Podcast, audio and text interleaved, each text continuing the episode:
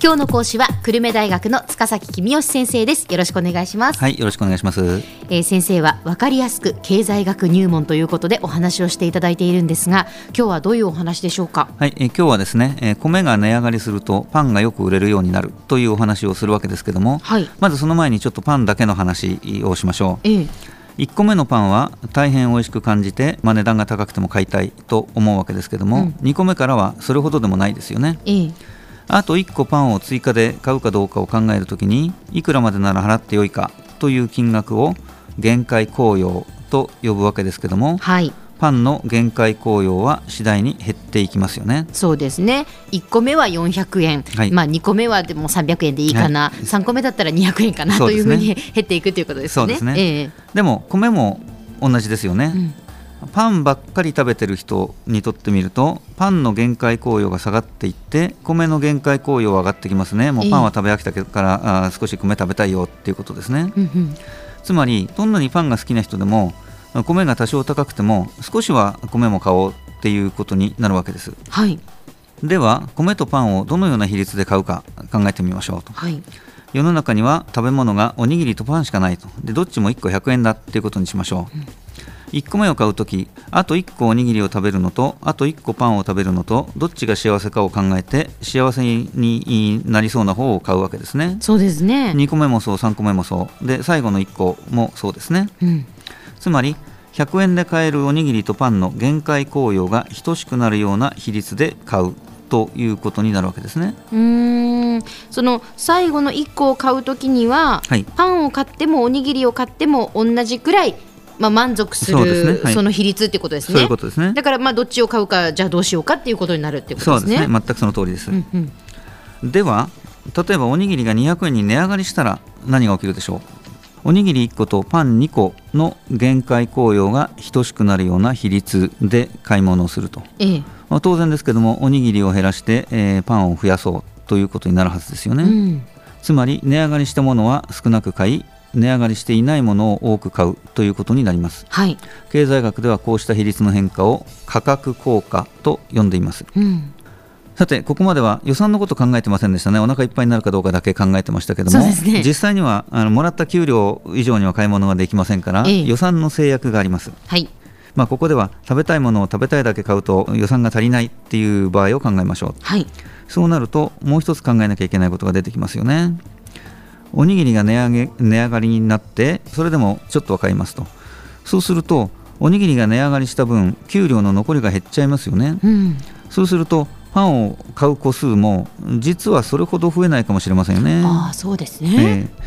ー、米の値上がりによって予算の制約が厳しくなってそれによって米とパンの購入量が変化することを経済学では所得効果と呼んでます、うん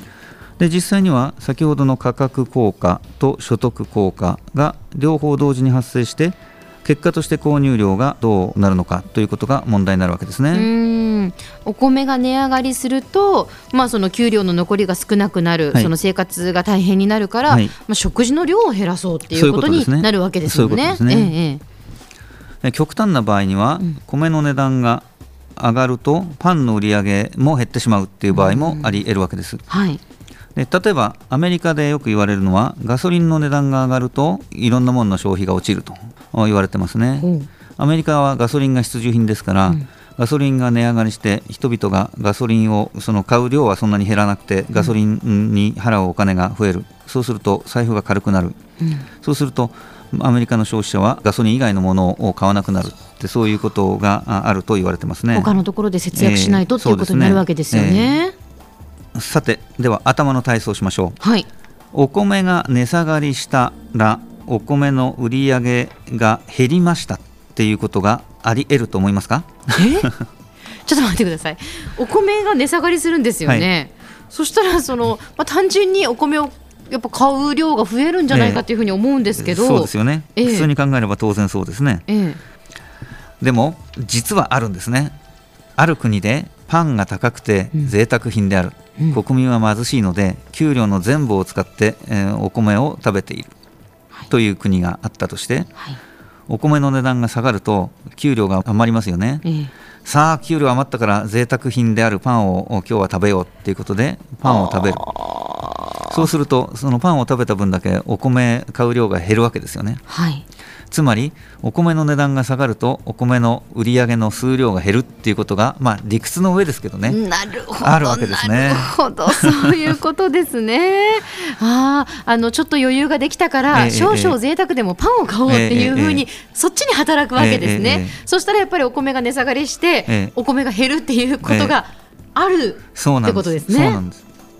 いや私もこの話初めて聞いた時は大変驚いたんですけども、うんうんまあ、こうしたことは米、えー、とパンだけではなくて、えー、時間の使い方ということでも似たような話ありますよ、うん、アルバイトの時給が高くなると学生がアルバイトをする時間が伸びるか伸びないかっていうことを考えてみましょう。伸びる気がするんですけど、ね、1時間アルバイトをするとステーキが1枚食べられるとします。で自由な時間はその分減りますよね、ええ、で最初の1枚のステーキは限界効用が非常に高いと、うんで一方で自由な時間はたくさんあるので自由時間が1時間ぐらい減っても限界効用はそれほど大きくありませんと。うん、ということで自由な時間をステーキと交換しようということでアルバイトをしますと。はいしかしステーキを食べれば食べるほど限界効用は小さくなっていき自由時間が減れば減るほど自由時間の限界効用が大きくなっていくと。うん、ということでいつかは逆転するのでもう交換するのやめようってこれ以上アルバイトしないよっていうことになるわけですね。さてアルバイトの時給が2倍になると自由時間を1時間減らせばステーキが2枚食べられるようになるので、これはたくさんアルバイトをする理由になりますが、はい、一方で最初の1時間アルバイトすればステーキが2枚食べられてしまうとステーキの限界効用が下がるので2時間目のアルバイトをしてまでステーキ食べたくないなっていうこともありますよね。えー、なのでどちらが強く働くかでアルバイトの時間が増えるか減るかが決まってくるわけです。ということですね。えー、では先生今日のまとめをお願いします。はい。米とパンをどのような比率で買うかを考える際には同じ値段で買える米とパンの限界効用が等しくなるように決めます。米が値下がりすると米を買う量が増えてパンを買う量が減るのが普通ですが極端な場合にはそうならない場合もあります。今日の講師は久留米大学の塚崎公義先生でした。どうもありがとうございました。はいありがとうございました。